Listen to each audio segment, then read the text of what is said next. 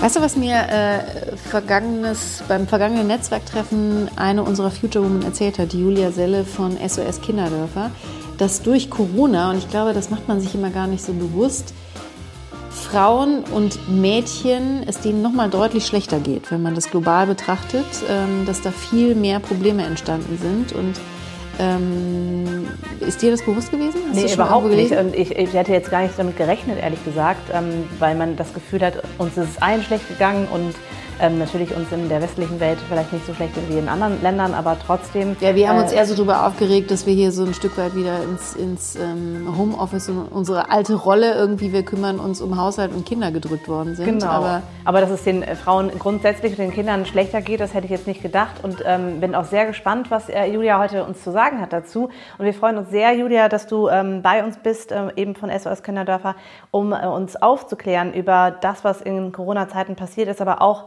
sonst über deine Arbeit. Vielen Dank erstmal, dass du äh, bei uns äh, bist und äh, Zeit hast für diesen Podcast. Und ähm, vielleicht erzählst du mal, was deine Arbeit ist und was du jeden Tag so tust. Ja, sehr gerne. Also vielen Dank, dass ich äh, heute die Gelegenheit habe, über die Arbeit der SOS Kinderdörfer weltweit zu sprechen und ähm, speziell nochmal auch auf die äh, ja, Veränderungen, die die Corona in der Situation von Frauen und ähm, Mädchen ja, vorgenommen hat im Prinzip. Ja, mein Name ist Julia Selle. Ich äh, leite die Niederlassung der SOS Kinderdörfer im äh, Westen von Deutschland. Wir sitzen in Düsseldorf und wir sind äh, dafür da, der Organisation hier im Westen ein Gesicht zu geben, sie bekannter zu machen und äh, von ja sowohl Privatspendern als auch von Unternehmen Spenden einzusammeln, Kooperationen in die Wege zu leiten, um unsere Arbeit in 137 Ländern dieser Welt finanzieren zu können. Und die, jetzt lass uns doch direkt mal auf die äh, Thematik, die du ja selber angesprochen hast. Ich habe dann direkt gesagt, als du das erzählt hast, okay, wir müssen einen Podcast darüber machen, weil das den wenigsten äh, Menschen, so wie Emily und mir, tatsächlich bewusst ist. Also was ist das Problem? Warum hat Corona die Situation von vielen Frauen und äh, Mädchen verschärft? Mhm. Also die Situation war ja vorher schon ähm, äh, wirklich ähm, viel schlechter für Mädchen und Frauen. Also wenn wir zum Beispiel auf die äh, Analphabetenzahlen gucken international, dann haben wir 776 Millionen Analphabeten über 15 Jahren weltweit und über zwei Drittel davon sind Frauen.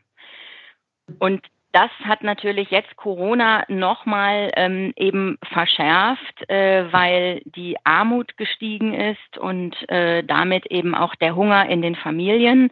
Die Mädchen sind dann die Ersten, die die Schule verlassen müssen oder ihre Ausbildung verlassen müssen, um zum Lebensunterhalt äh, ja, beizutragen.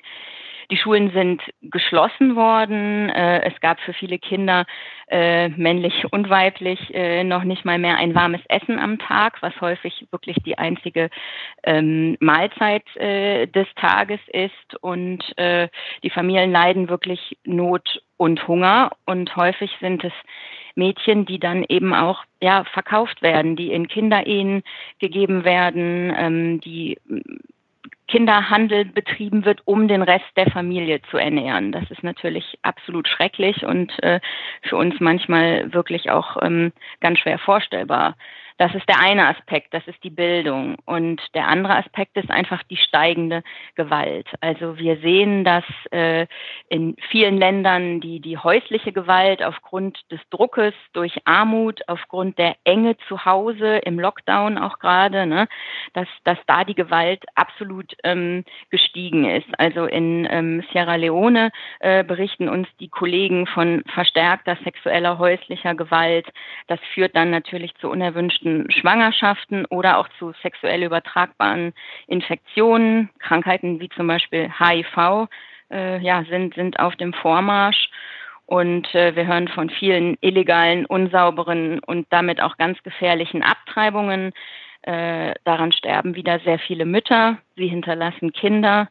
Die werden dann wieder zu Waisen oder Halbwaisen. Also es ist wirklich ein, ja, ein, ein Teufelskreis. Ähm, wenn man sich anguckt, in Uganda speziell äh, sind seit anderthalb Jahren die Schulen geschlossen, durchgängig.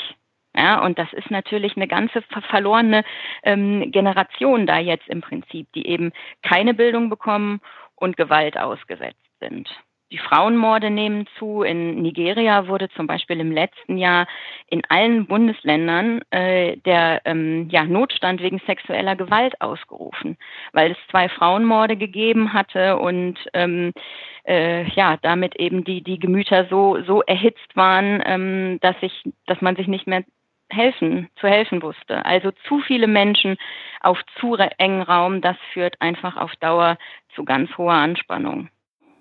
Und wir sitzen hier und äh, regen uns auf, dass äh, unsere Kinder zu lange Maske tragen müssen. Ähm, äh, gut, es gehört auch zu, zu einer Gesellschaft dazu, dass man äh, das, was man gerade erlebt, äh, sich darüber beschwert. Aber jetzt zu deiner Arbeit. Ist das manchmal ein Gefühl von Tropfen auf dem heißen Stein, weil einfach so viel nicht mehr in Ordnung ist oder schon lange so ist und jetzt schlimmer geworden ist? Oder ähm, wie siehst du eure Arbeit und wie, wie geht er da dran, dass, dass sich Sachen verändern können? Mhm.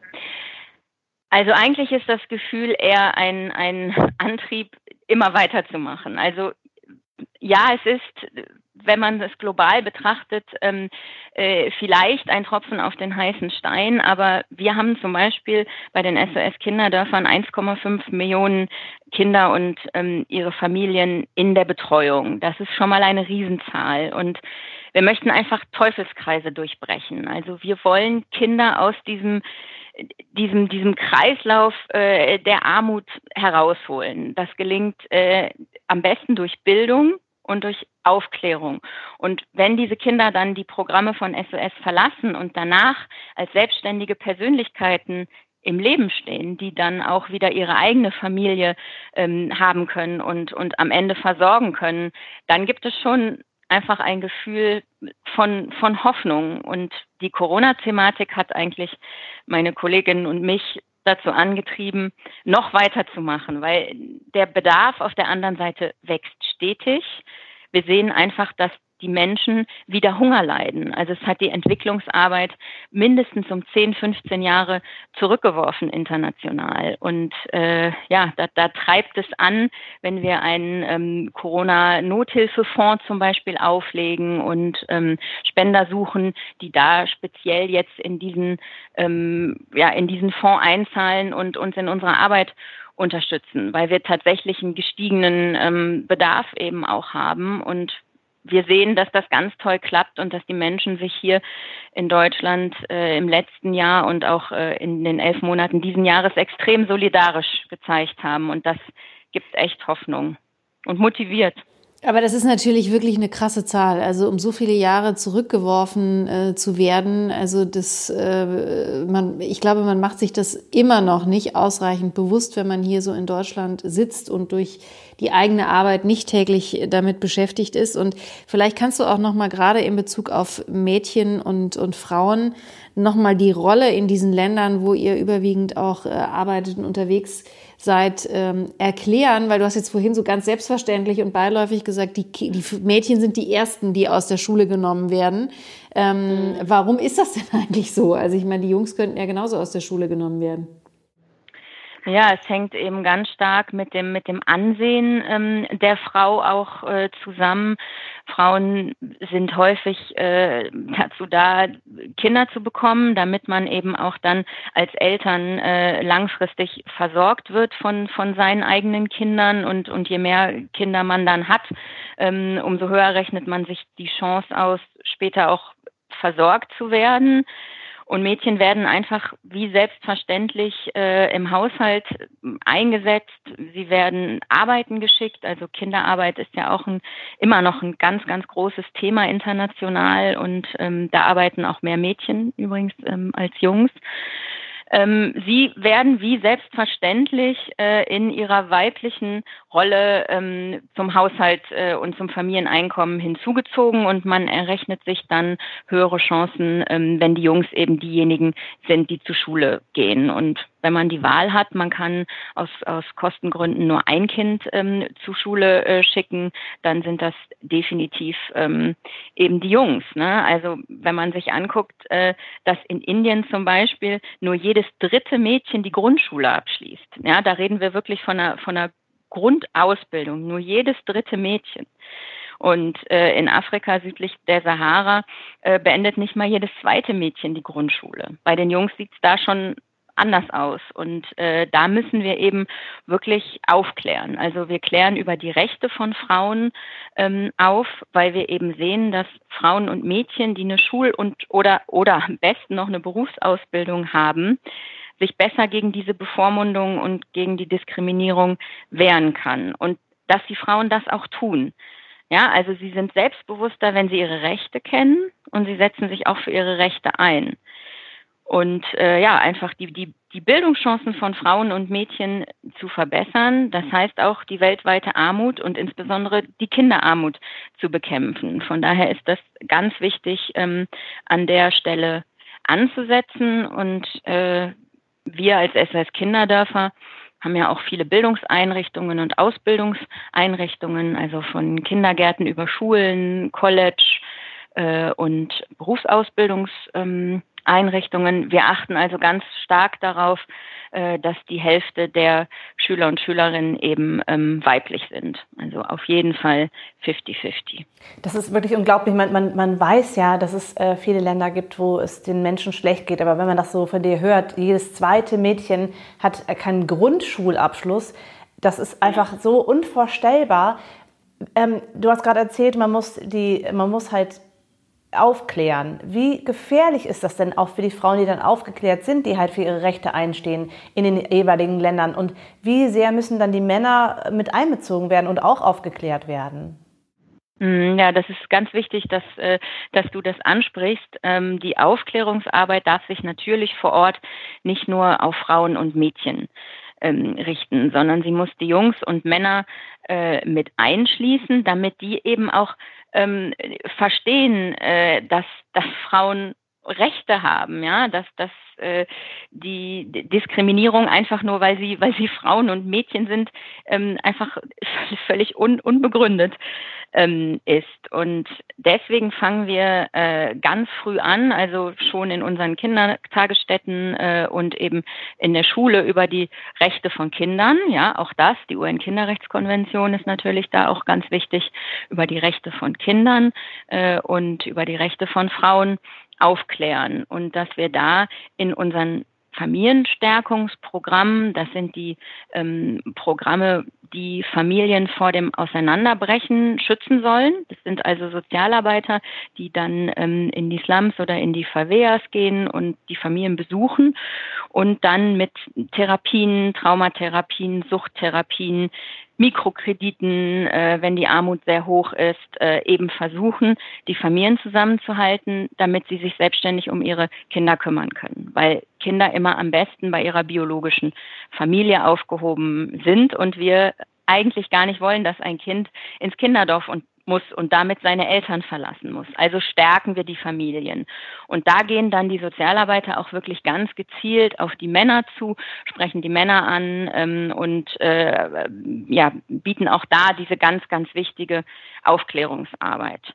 Und wir haben das auch so ein bisschen ähm, in, die, in die andere Richtung. Also wir haben zum Beispiel einen Väterclub in ähm, Albanien, der ähm, die Rolle der, der Väter ähm, nochmal aufnimmt und ähm, gerade auch alleinerziehende Väter, auch die gibt es ja, ähm, einfach hilft in ihre Rolle als ähm, äh, Vater zu kommen und eben nicht dieses ja, Macho-Gehabe ähm, auszuleben, sondern als Vater auch für die Familie da zu sein.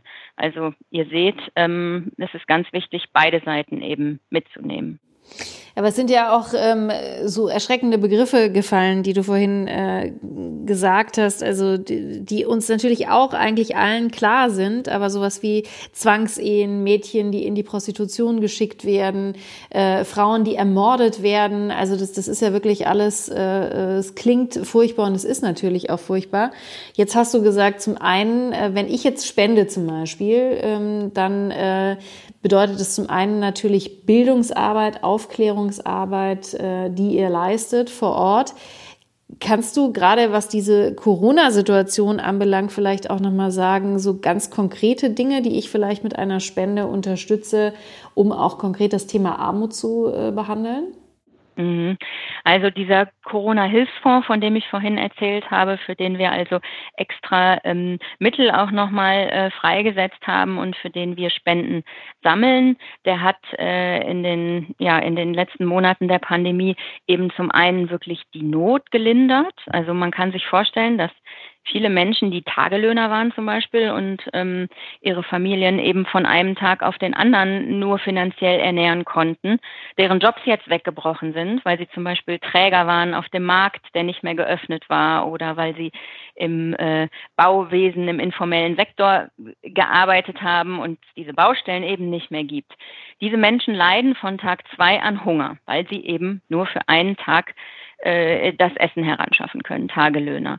Und ähm, da haben wir wirklich erstmal Nothilfe ähm, äh, geliefert sozusagen, dass wir also wirklich ähm, geholfen haben, die Menschen zu ernähren, was normalerweise nicht unbedingt unsere Aufgabe ist. Also wir sind für die langfristige Hilfe ähm, da, aber natürlich in, in Notsituationen ähm, auch für, für Versorgung mit Lebensmitteln zum Beispiel. Ähm, dann haben wir die Bildung äh, natürlich unterstützt. Äh, hier hat schon nicht jede Familie ein iPad für jedes Kind ähm, parat bei uns in Deutschland, aber in äh, anderen Ländern sieht die Situation mit, mit digitaler Ausstattung natürlich nochmal wesentlich schlechter aus. Wir haben Radiosendungen ähm, gegründet, äh, über die dann der Unterricht zum Beispiel weitergehen konnte, dass die Kinder zu Hause vor dem Radiogerät ähm, ja geschult werden konnten. Ähm, solche Dinge zum Beispiel. Und natürlich medizinische Versorgung. Also wir haben eigene ähm, Kliniken äh, und ähm, eigene Krankenstationen und da haben wir äh, die Corona-Erkrankten ähm, versorgt und von dort aus ganz viel Aufklärungsarbeit geliefert, also zum, zum Thema Hygiene, Hände waschen, die, die ganzen Regeln, die wir hier bei uns auch kennen, die haben wir von da eben ähm, in die Communities ähm, gebracht. Ja, und dann leider ganz äh, ganz tragische Dinge wie zum Beispiel in Indien. Dort gibt es sehr viel mehr Waisenkinder jetzt, weil die Eltern an Corona verstorben sind und die dann eben im, im Kinderdorf ähm, aufzunehmen, äh, um ihnen da ein neues ähm, Zuhause zu geben. Wir haben, äh, Janina, da gerade die, die Spenden äh, von uns aus gesehen angesprochen. Ähm, es ist ja auch, du hast gerade gesagt, die Aufklärung der Menschen vor Ort, aber es ist, finde ich, oder muss ich jetzt mal sagen, wie wichtig ist es, dass wir das Bewusstsein in den westlichen Ländern stärken von den ganz normalen Bevölkerung dass wir wissen, was eigentlich da los ist. Wie gesagt, ich bin total geschockt, gerade obwohl ich das alles ja irgendwie weiß, aber man will das nicht hören. Sind die Leute gerade in Corona-Zeiten immer noch offen dafür oder sind sie mit sich selber sehr beschäftigt? Ähm, wie, wie empfindet ihr das? Also wir haben äh, wirklich im letzten Jahr eine Welle der Solidarität ähm, erlebt von unseren Spendern ähm, und man, man konnte sehen, dass, dass mit jedem Lockdown ähm, auch äh, die, die, die Spenden ähm, gestiegen sind, zeitgleich, ähm, weil die Menschen doch schon sehen, ähm, dass es uns hier mit, mit Kurzarbeitergeld und, und all dieser Versorgung schon einfach besser geht, ähm, als es vielen anderen Menschen ähm, international äh, geht. Und ähm, da sind wir natürlich ähm, total dankbar. Aber ähm, schön wäre es schon, wir würden einfach ähm, ja über diese Themen würde in den in den Medien ähm, mehr berichtet und weiter berichtet. Das ist ja immer alles so recht kurzfristig, äh, wenn wir gucken, ähm, wie viel wir über Afghanistan gesprochen haben. Und das ist ja im Prinzip jetzt auch schon wieder äh, aus den Medien heraus. Und ähm, so ist die Aufmerksamkeit eben ähm, ja, wird schnell wieder weggelenkt von diesen Themen. Aber die Spender und äh, damit meine ich private Spender und Unternehmen, die uns äh, schon lange begleiten, ähm, die, die wissen, ähm, die informieren wir über unsere Arbeit und, und wie sich die Situation jetzt verändert hat und äh, die sind an unserer Seite geblieben und ähm, dafür sind wir extrem dankbar. Aber äh, trotzdem die Frage nach der Erträglichkeit. Also sind die Leute, sind die Menschen auch in Deutschland in der Lage, das Ganze zu ertragen oder hast du das Gefühl, ähm, dass sie manchmal sich damit nicht befassen wollen, weil das einfach unerträglich ist, das zu hören, was, wie es den anderen Menschen geht. Ja, ich glaube, es gibt beides. Also es gibt äh, Menschen, die, die die Augen ähm, verschließen, weil, weil die Nachrichten einfach so schrecklich sind.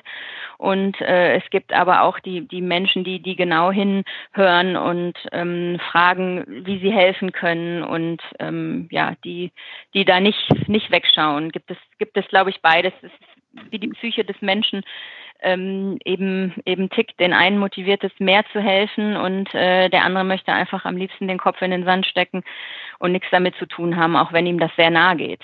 Hm. Jetzt hast du ja vorhin auch nochmal ähm, äh, gesagt, also beziehungsweise auf die Frage hin von Emily, dass wir da, glaube ich, auch äh, mehr daran denken müssen, was in anderen Teilen der Welt passiert. Und unser Podcast heißt ja, grüner geht's halt nicht. Wir kümmern uns hier um das Thema Nachhaltigkeit äh, in all äh, ihren Facetten. Und deswegen nochmal die Frage jetzt äh, gerade auch in Bezug auf den äh, Klimagipfel, der äh, jetzt gerade äh, morgen startet, während wir das hier aufnehmen. Die Folge wird ja später erst dann zu hören sein.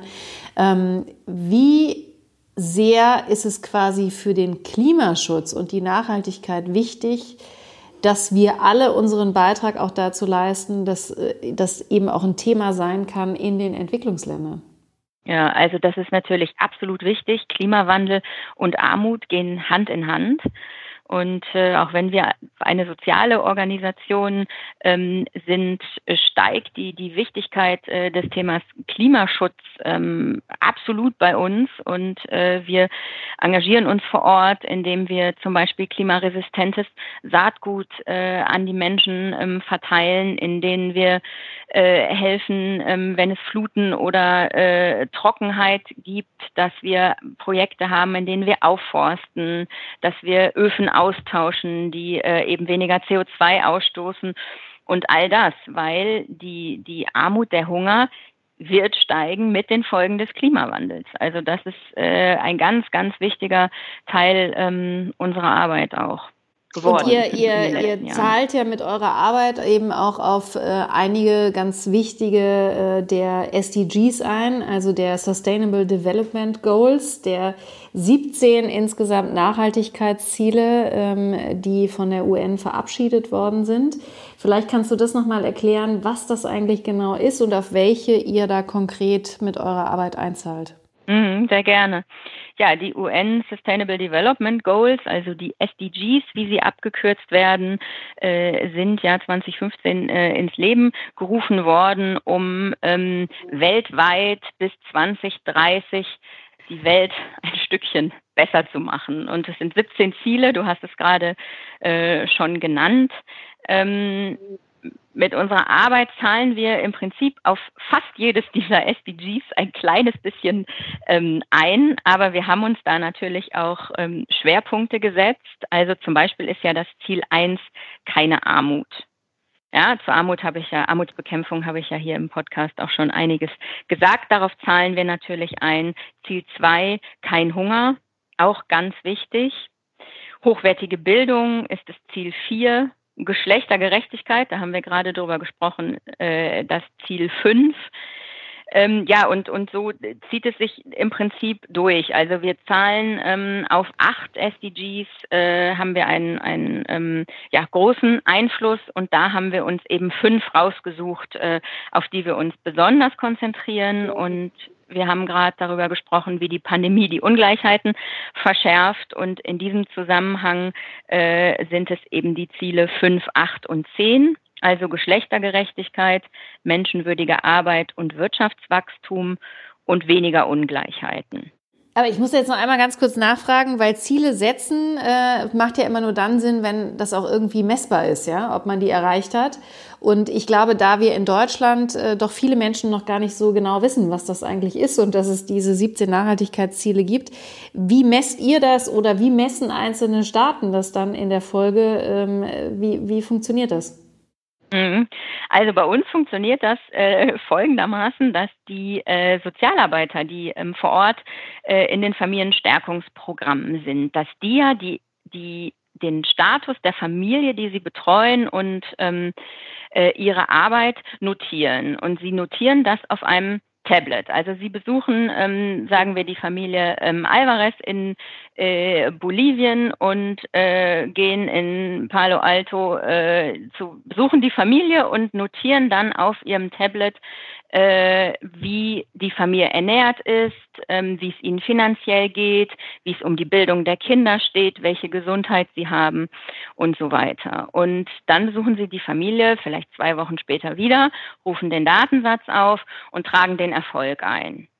Und diese Daten, die werden in unserer Zentrale äh, in Innsbruck sozusagen ähm, gesammelt. Die werden also ähm, abgezogen und den Unterzielen der SDGs, also jedes dieser Ziele hat ja auch ganz, ganz viele kleine Unterziele. Und äh, dieser Status wird den Unterzielen zugeordnet und am Ende können wir im Prinzip in einem Dashboard sehen, also einem digitalen ähm, digitaler Zusammenfassung sozusagen, ähm, dass zum Beispiel 87 Prozent aller unserer Beneficiaries, wie wir sie nennen, also die Menschen, die wir äh, in den Familienstärkungsprogrammen versorgen, gut ernährt sind. Und die anderen sind eben gerade erst in unser Programm gekommen äh, und sind äh, ja nicht gut ernährt und da müssen wir eben dann ansetzen. Aber wir können wirklich für jedes SDGs und für die Unterziele ähm, mehr oder weniger tagesaktuell auf den Knopf drücken und in unserem Dashboard sehen,